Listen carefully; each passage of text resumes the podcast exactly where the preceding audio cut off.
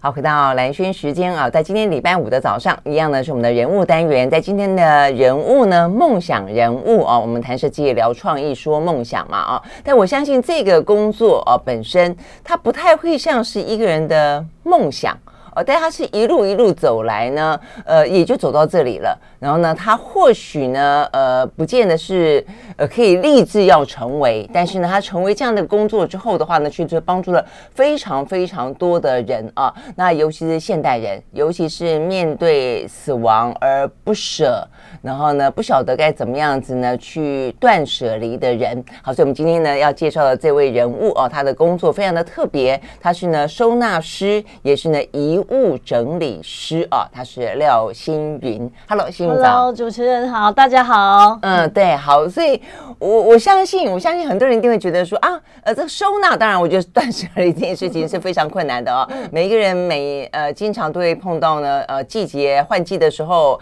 这个年度要许心愿的时候，经常就是要要进行打扫，更不用说呢，到了一个人生哦，可能某个阶段的时候，中年以后，更多的哦，这个断舍离的呃这个风潮跟说法都出来了啊。但是我觉得要做到一物遗物整理啊，这个倒倒是有点特别。嗯，呃，最近当然韩剧有一部叫做《遗物整理师》嘛，非常非常的红。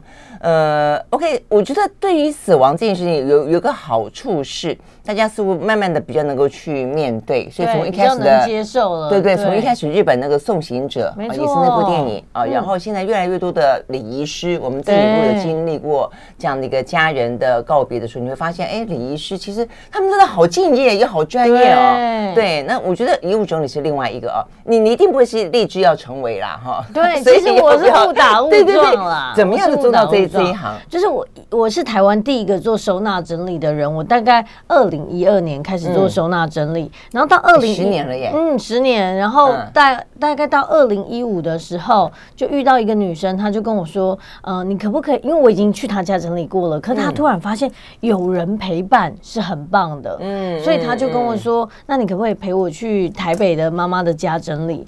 然后我我就没想太多就去了，结果发现这是遗物整理的案子的时候，其实我有一点紧张。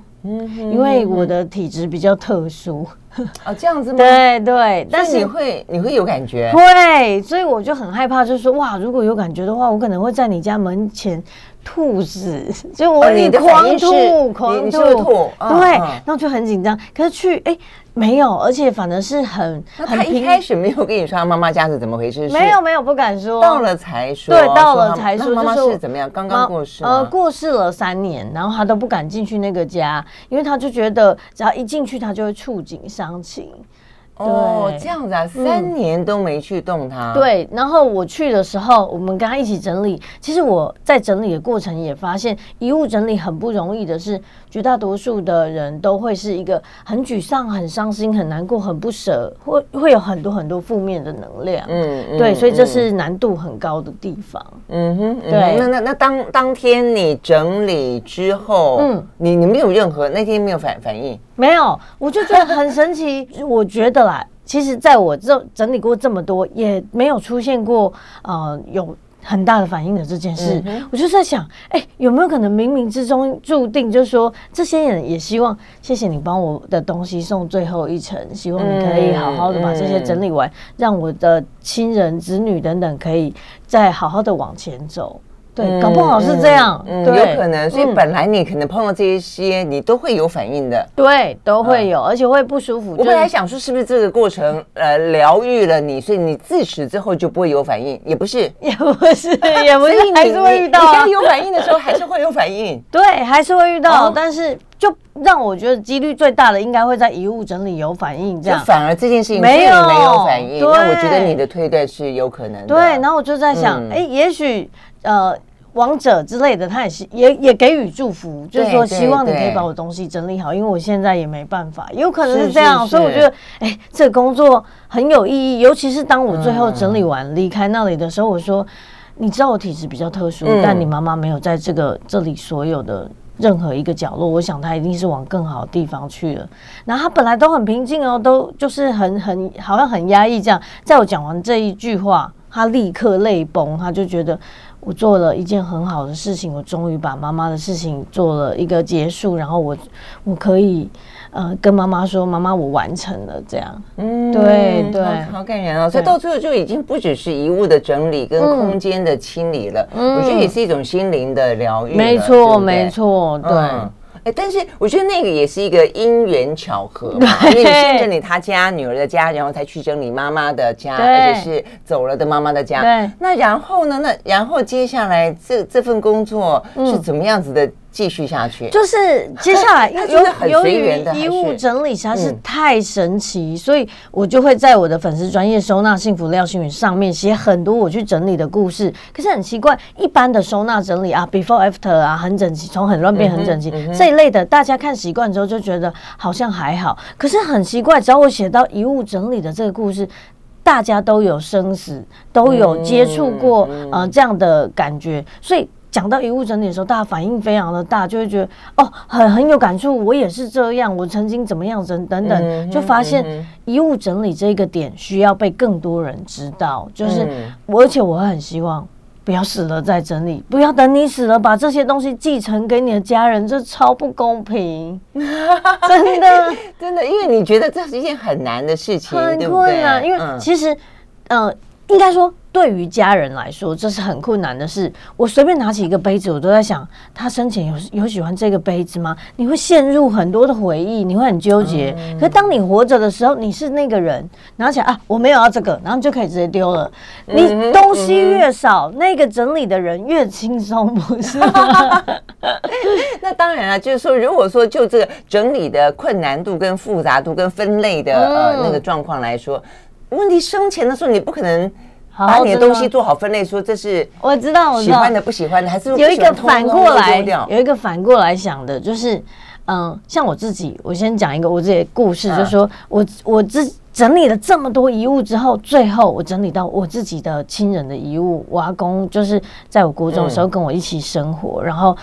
嗯、呃，跟我很他话很少，但是对我很好。然后在我结婚之前，我想说啊，阿公很老了，没办法来参加婚礼，所以我就是跟他一起拍婚纱照。嗯、然后，可是过没有多久，我阿公就脑溢血就过世了。然后我回到他家要整理他的遗物的时候，其实我是很害怕的。我觉得我做不了，我觉得我一定会崩溃，因为我真的很爱他。嗯、结果一进去之后，看到他桌上什么都没有，就那一张婚纱照放在那里。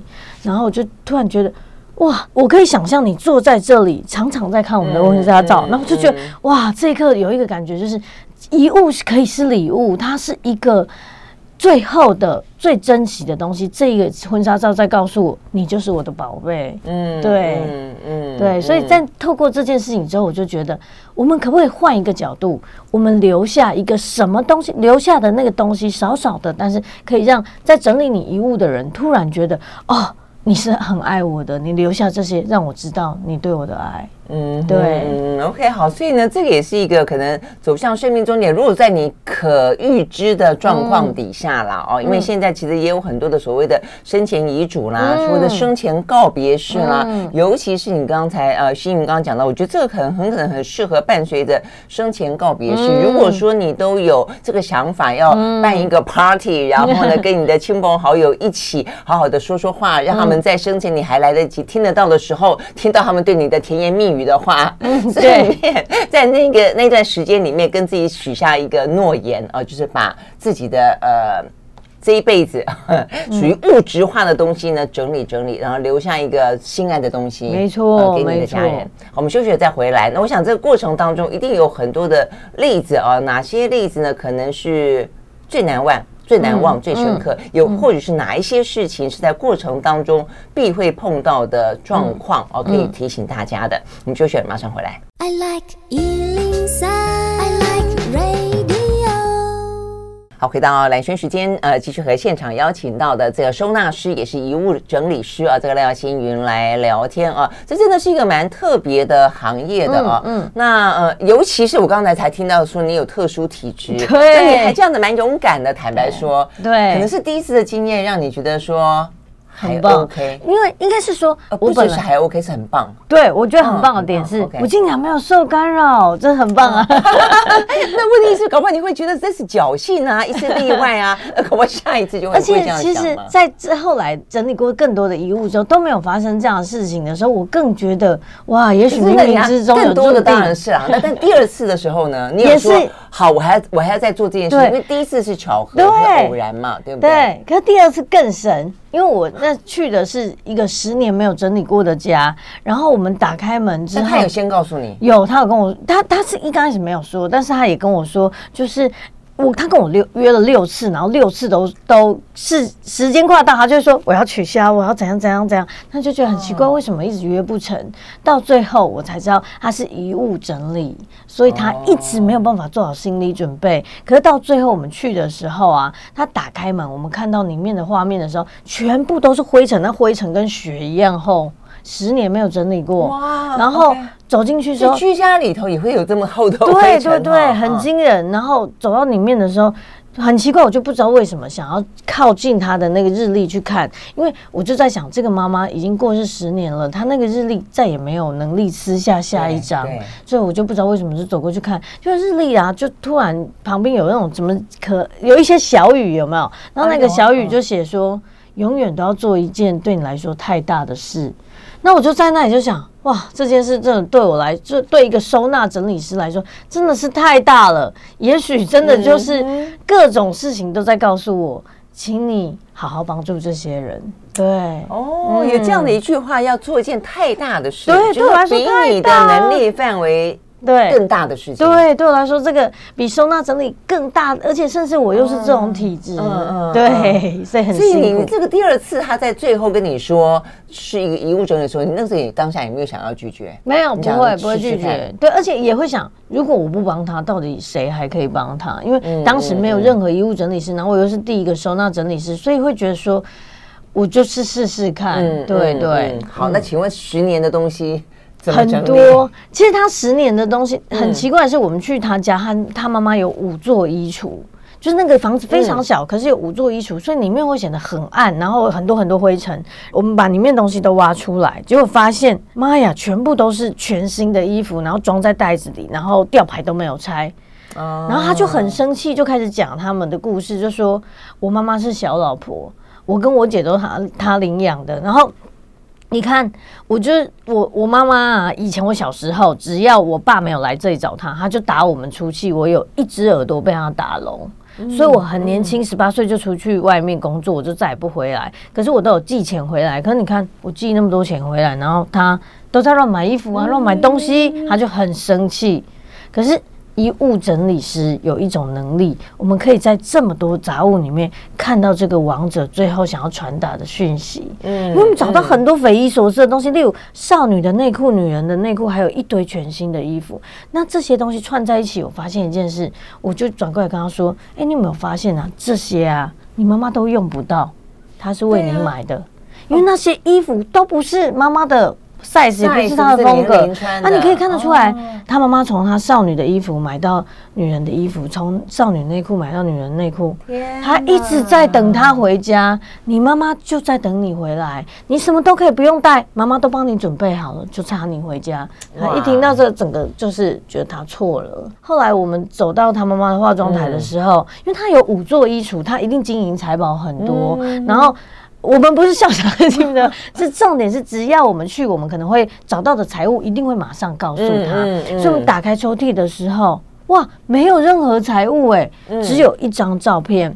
嗯，他跟他姐姐小时候站在门口的照片，然后看到那里的时候，整个大哭起来。嗯、我就在想，你妈妈其实很想你们，也许她以前对你们没有这么友善，或者没那么好，可是其实她一直在等你们回来。然后我就觉得，哇，其实遗物整理师也很很有趣，因为我在这个整理的过程里面，呃，看到了所有他们的他生活的轨迹，真的对，然后甚至是呃，可以传达他最后想要说的，即便是十年的误会，透过遗物整理都可以解清。嗯，对，嗯嗯，因为我觉得一个人的生活环境跟样态本来就会反映出这个人的性格，呃，可能他的生活是他的一个生命轨迹嘛，啊，嗯，但是我觉得遗物整理。因为更多东西是放在衣柜里，放在抽屉里。我觉得这很像人的心。对，就你打开衣柜的时候，你打开了一个人的心，而且通常可能是他最幽暗的地方。对，他平常不会放在你看得到的地方。没错，没错，对不对？对，哇，那我觉得这个妈妈实在是，所以他们可能真的，所以我觉得也告诉大家，就没有好好的沟通哈。所以妈妈做了这么多的事情，有这么多的。幻想，嗯，他可能从来没有让女儿知道，没有，因为他就都没有，女儿也没有，就是好好打电话跟他联系，都没有，所以我觉得这也是我们社会的缩影了。很多时候就是你来不及说再见，等到他离开了，你才觉得我好像很爱他，就是太慢了，太慢了，真的是啊。OK，好，我们休息了，再回到现场。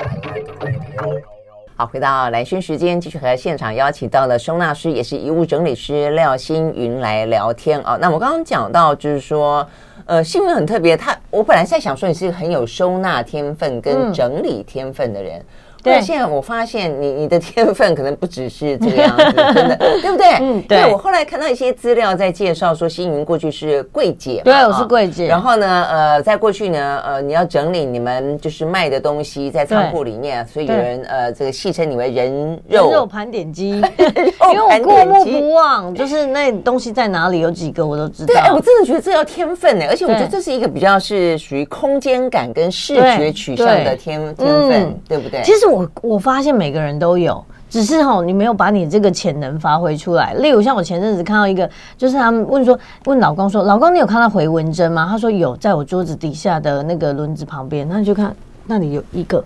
然后就是轮子 旁边，轮子旁边嘛，一个。然后所以有可能是你会记得那个相对位置在哪里。其实我就不想说话，就让它在轮子旁边吧。不是 你老公也实在太那个了。不是不是我的老公，是我刚好看到别人的老公是这样子回答的。所以我觉得，也许每个人都会记得他的位置，但不见得那个东西在正确的位置，所以东西就乱了。是这样。是。其实我自己也觉得，后来我发现我对于视觉记忆是还蛮蛮蛮强的，就是什么东西可能在什么地方，这个是。厉害，那你很 picture，它就是，所以很多东西你调出来，你的记忆调出来的时候，它是一张一张的哦，很棒。所以你是图像记忆很强。对，我觉得这方面其实，所以我觉得这要自我理解。但是我觉得我要讲的是，那你的天分还有另外，就是我觉得遗物这件事情真的是像你刚刚讲的，很可能是老天爷给你更大的一个赋予，就是希望你可能去帮助更多的人嘛。对对对，所以我刚刚听那个心筠讲说，他还去去农农会演讲。对，因为农会啊，会有很多，就是比方说什么。家政班啊之类的，就是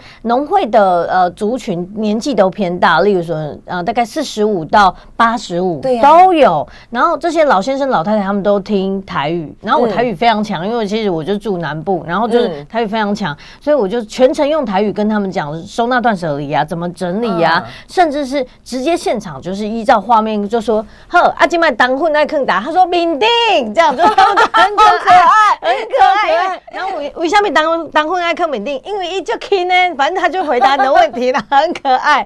好，然后这一次我教他们收纳整理之后，他们就是会很活跃，然后就突然举手说：“老师，老师，我不等你。”然后我问他说：“哎，怎么了吗？”这样他说：“老师，我今晚哈五 feel 啊，我不等你啊，我不要现在当下回去整理了。”对对对，我今晚爱光跟等哎，这样，然后就觉得哦，好可爱。那也因为这样子，他教他收纳整理，他稍微知道怎么动了，因为他不喜欢，他其实知道要整理，我不喜欢别人动我的东西，嗯、所以我自己整理 OK。然后后来在在下一回合，我可能教他遗物整理，跟他们分享遗物整理的这个。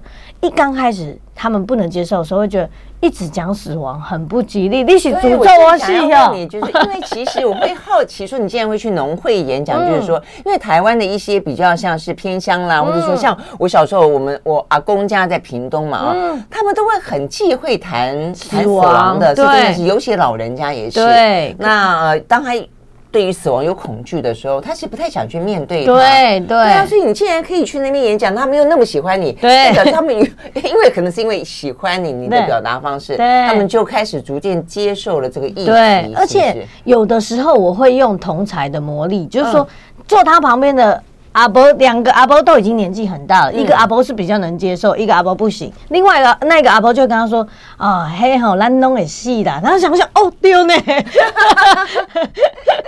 然后所以后来教他们收纳整理，然后再跟他们提到遗物的时候，我不是告诉他遗物整理要怎样怎样，而是说有一个人，他是因为遗物整理之后，然后怎么样怎么样之后，嗯、他听完那个人的故事，他会去反思，然后就有一个呃，有一个阿伯就举手，也是跟我讲说，他想要发表一些意见，这样我说好好来，你来你来，他说。我吼，登记我爱先整理我的物件，因为我物件伤济。无我刚刚我的新妇吼，我哪死伊也就辛苦。台下全部都给他热烈掌声，这个、好棒啊！对，还会想到媳妇。对，你想的是你媳妇。啊、然后他为什么会这样讲？他说，因为我以前整理我婆婆的物件嘛，整理到你们起笑。就是你可以想象，她她她之前整理她婆婆往生之后的东西，她整理了好久好久，好辛苦。所以她现在听我讲的时候，她会想到未来如果有一天我媳妇也要整理我的东西，她一定很累。对啊，对，所以这个是你已经可以好好的去用同理心去看了，然后就觉得各位长辈啊，加油，好不好？他们听完之后就觉得要进行生前的整理跟，他反而不会觉得那么忌讳了。嗯，对，嗯嗯，所以这也是对于一个嗯死亡的态度的扭转，竟然可以透过一个。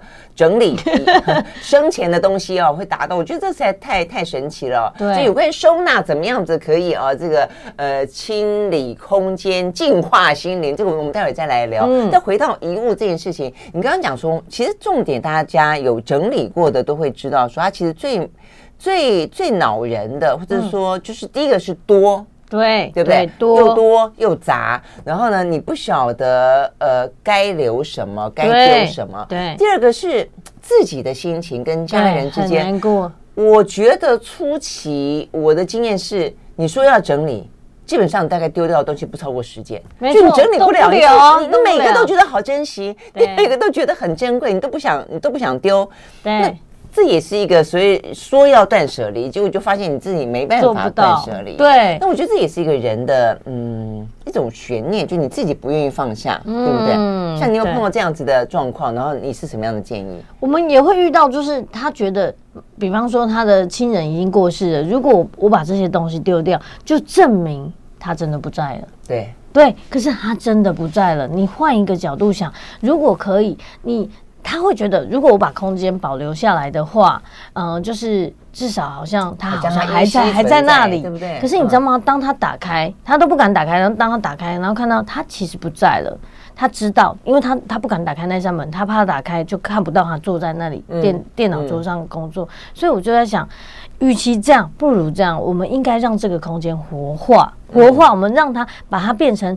嗯、呃，你女儿的游戏间，让她可以每天在这个游戏间玩，嗯、然后享受就是空间的美好，而且怀怀念爸爸，这样是更好的。嗯、然后他最后下了这个决定之后，我们开始把里面东西整理出来。其实中间很痛苦，可是我们利用说故事的方式，比方说他拿起可能那个呃有那种棒球加油棒，呢他就说、嗯、哦，我们两个就是在交往的时候常常去看那个。棒球的加油，因为他对那个很有兴趣啊，等等。然后聊拿起一些情书或者什么，他说：“我跟你讲，他喜欢我超久，我都不喜欢他，就是一个工具人。”然后就很可爱，聊了很多。那你们这样的衣物整理整理多久啊？整理每一件每一件两三天，陪伴他，对。等于有点陪伴他，在完成一个悼念的，对，没错，说再见的过程，对，是吗？这个需要很长的时间，可是大概会在两三天左右。但是其实在这个是核心的东西，如果是外围比较不重要的东西，例如过期的食物啊、坏掉的东西呀什么之类，就可以。这个比较对，只要他授权就可以全部都清掉。所以其实外围的东西。是最多的，可是整理速度是最快最快。到中间的时候，到他的衣服，到他鞋子是最多的哈。对，人所谓人们不需要的东西特多，真的是那么多吗？书籍啦，什么什么微博 的食物，反正就是只要你呃，就看起来比较比较不能使用的、毁损的，基本上他只要觉得不 OK，那个清掉的速度是非常大的。真的哈。对，然后中间的东西才是那个比较核心的。嗯嗯，你会发现比较核心的有没有？通常有没有哪些种类？就什么东西，特别是大家最舍不得丢照片？哦，对，照片、照片啊，然后书信。现在人比较少照片了哈。对，可是其实还是有啦，就是照片啊、书信啊、衣服啊，嗯，就是最最难丢的。对，嗯，真的好，我们休息再回来啊。我觉得通常来说，呃，人会决定把这个遗物假手他人来帮忙处理。应该是知道自己没有办法处理，对，嗯，所以呢，当这样的状况发生的时候，当遗物处理师真的要处理一些你没有办法处处理的事情的时候，会不会把它抢回来啊？当然不会，因为你做决定的是他。对，OK，我们学姐再回来，因为我在想象那个样的情绪啊，就是说你自己做不了，让别人来做，但别人真要做的时候，你真的放得下吗？所以这其实是一个过程。我觉得他觉得已经不只是一个呃看得到的形体的事情啊，它可能是一个心灵上的一个无形的事情。事实上，你要真的整理的是自己跟呃王者的关系跟心情啊。我们休息再回来。I like 好，回到蓝轩时间，继续和现场邀请到的遗物整理师廖新云来聊天啊！我觉得这真的是一个非常特别的工作，嗯，而且呢，我觉得真的是一个福气，你给别人福气，那、嗯、做一件善善事，是真的这个样子。嗯、好，那所以我们刚刚讲到，我我我很好奇，你刚刚讲到说，就是那个，嗯，他边哭，那边跟你讲他的故事，嗯、然后你就帮他清理，然后甚至到一个空间，你建议他，那个是他谁的空间？那是他先生先生的空间，然后他说。你建议把它清掉，做一个小孩子的游戏间。对，因为我就问他小孩说：“我把这里变成你的游戏间好不好？”他就说：“好。”因为他三岁，三岁对，那他他理解了，他对爸爸不在吗？呃，理解。而且我们其实，在整理的过程发现，就是这个妈妈真的好辛苦，因为他就跟我讲说，三年前他妈妈过世，结果过世之后，头七的前一个晚上，她老公起来上厕所，然后结果砰倒下去。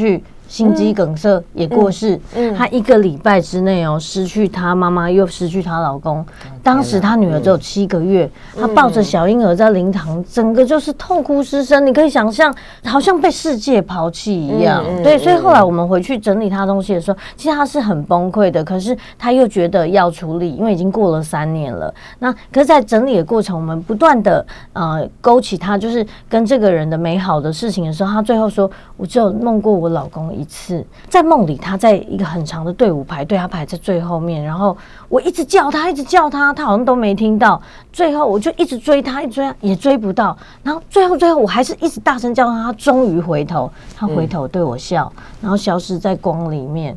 然后他就一边哭嘛，他就跟我讲说：“嗯，离别是这么伤心的事，为什么他会对我笑？”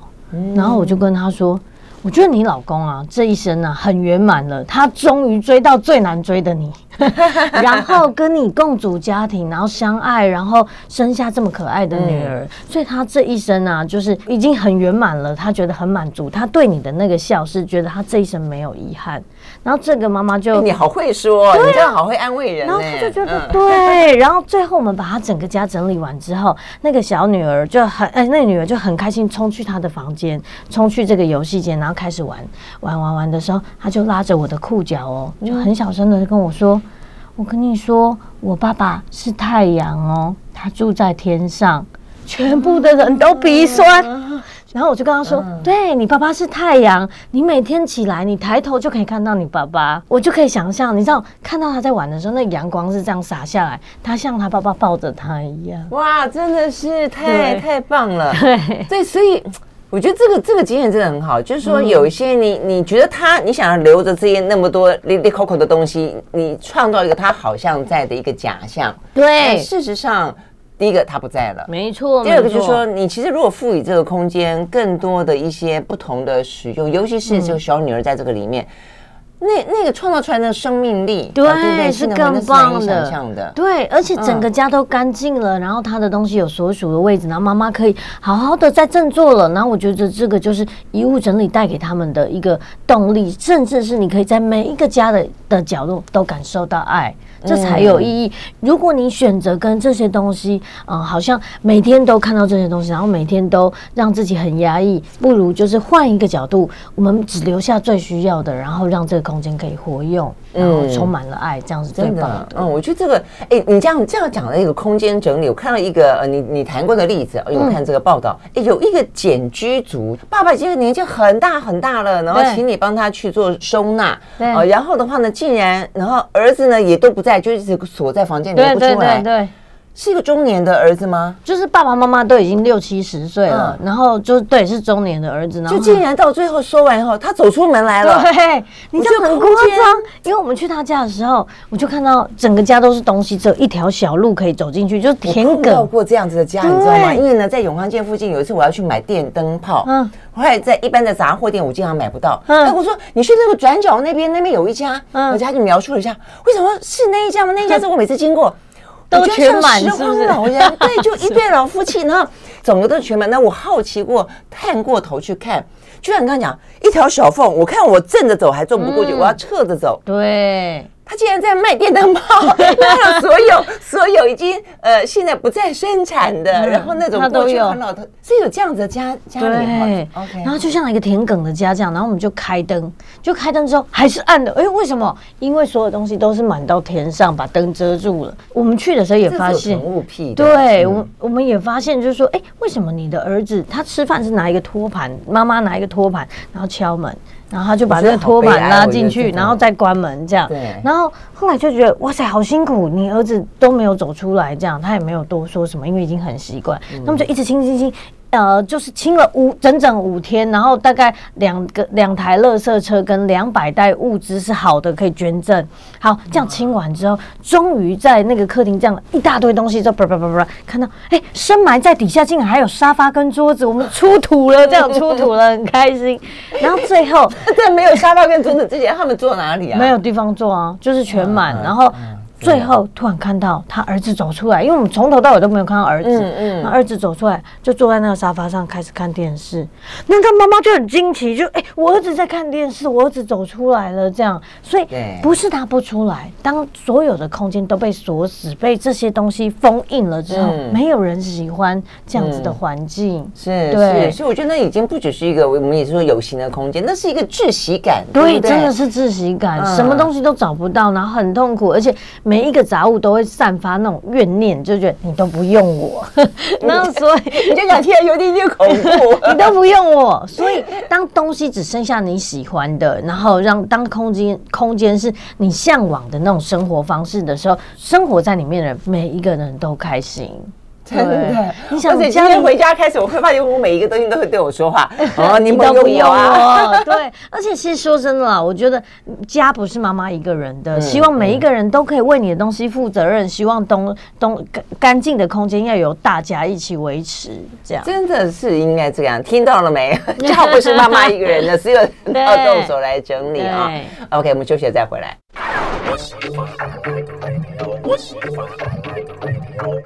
好，回到蓝轩时间，继续和现场邀请到的遗物整理师啊，这个廖新云来聊天哦。所以我们刚刚听到太多太多的故事，我觉得每一个家庭都有每个家庭说不出来的，嗯、或者是说呢解不开的一些东西。嗯，然后呢，其实遗物，所以但是我觉得会跨过，就会找到你，基本上应该都已经是跨过了某个障碍，没错，是想要改变了，对，才会想到找一个人。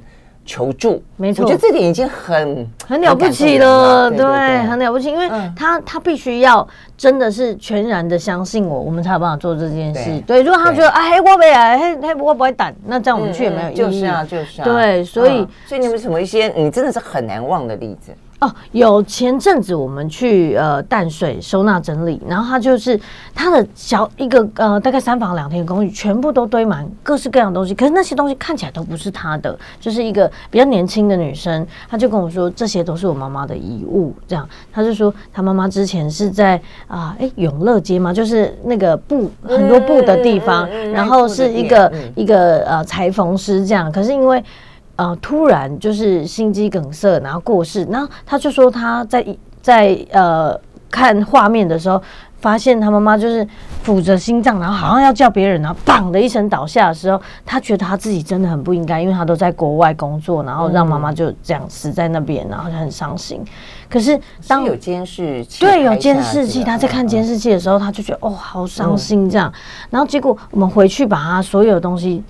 整理出来之后，我就问他说：“奇怪，那为什么这些东西要再来你们家？”他说：“妈妈一死掉，哥哥就想要把那个妈妈店面卖掉，所以就把它卖掉之后，他舍不得这些东西，舍不得妈妈存在的东西被毁摧毁，所以他把全部载回来。那载回来他又不知道怎么办，所以每天面对这些东西，以泪洗面这样。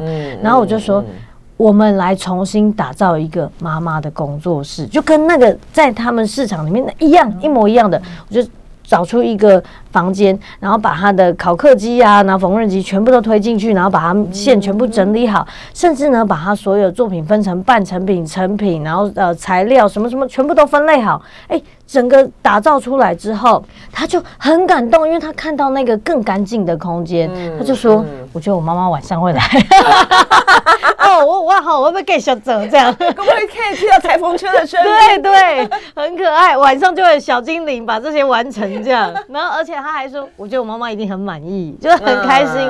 然后整理完之后，到了呃，就是我们要结束要回家的时候，他说。其实啊，我是裁缝师的女儿，我有继承到他教我的一些手艺，这样子。我想要，我现在已经离职回来台湾，因为他妈妈过生日，离职回来台湾。可以在那个工作室里面做。他说，嗯、我接下来想要把妈妈未完成的所有作品都完成。好感动，哦、是不是？真的，好吧，你真的做了一件大大好事，大善事，难怪笑得这么开心。对，那我也我也很希望，就是如果每一次的遗物整理 都不要是悲伤难过、伤心，留下有意义的，就会像这样的结果。对对对，所以这个例子，所以你可以教教我们，建议大家啊，就比方说像你这个例子听起来，就是说其实你不见得全丢。对啊，我们刚刚讲到，有时候你可以清空这个空间，然后打造一个赋予它一个新的新的样态，但也有。一个有某些状况，你会觉得，哎，我们留下一些，对，然后呢，变成一个小角落，对，这小角落可能有它自己本身的意义。所以到底是怎么样子去取舍，或是怎么样子的，是在你的想法当中最好的安排？呃，取决于那个当事者他想要怎么样。嗯，对，因为。我我不是当事者，所以这个东西对我来说的意义我不了解。但是你最知道，例如说，我从小我妈妈就是这样一针一线，然后修改别人衣服，帮别人做衣服，把我养大的，让我可以出国。对，然后你就觉得哇，那这个这个事情是很有意义的。那我就会呃用这个来打造一个蓝图，问他这样适不适合，O 不 OK？他都会觉得这个更棒，就是有一个地方可以延续妈妈的呃工作，延续妈妈的爱，我觉得这这很棒。嗯，所以这边是可能真正放不下的，可能就想办法给改造它，对对、呃，留存它，没错，改造它。但是如果说真的可以去处理的，所以在可以，所以对你来说，呃，这些收纳到底有什么样特别的建议，或者有些哪些？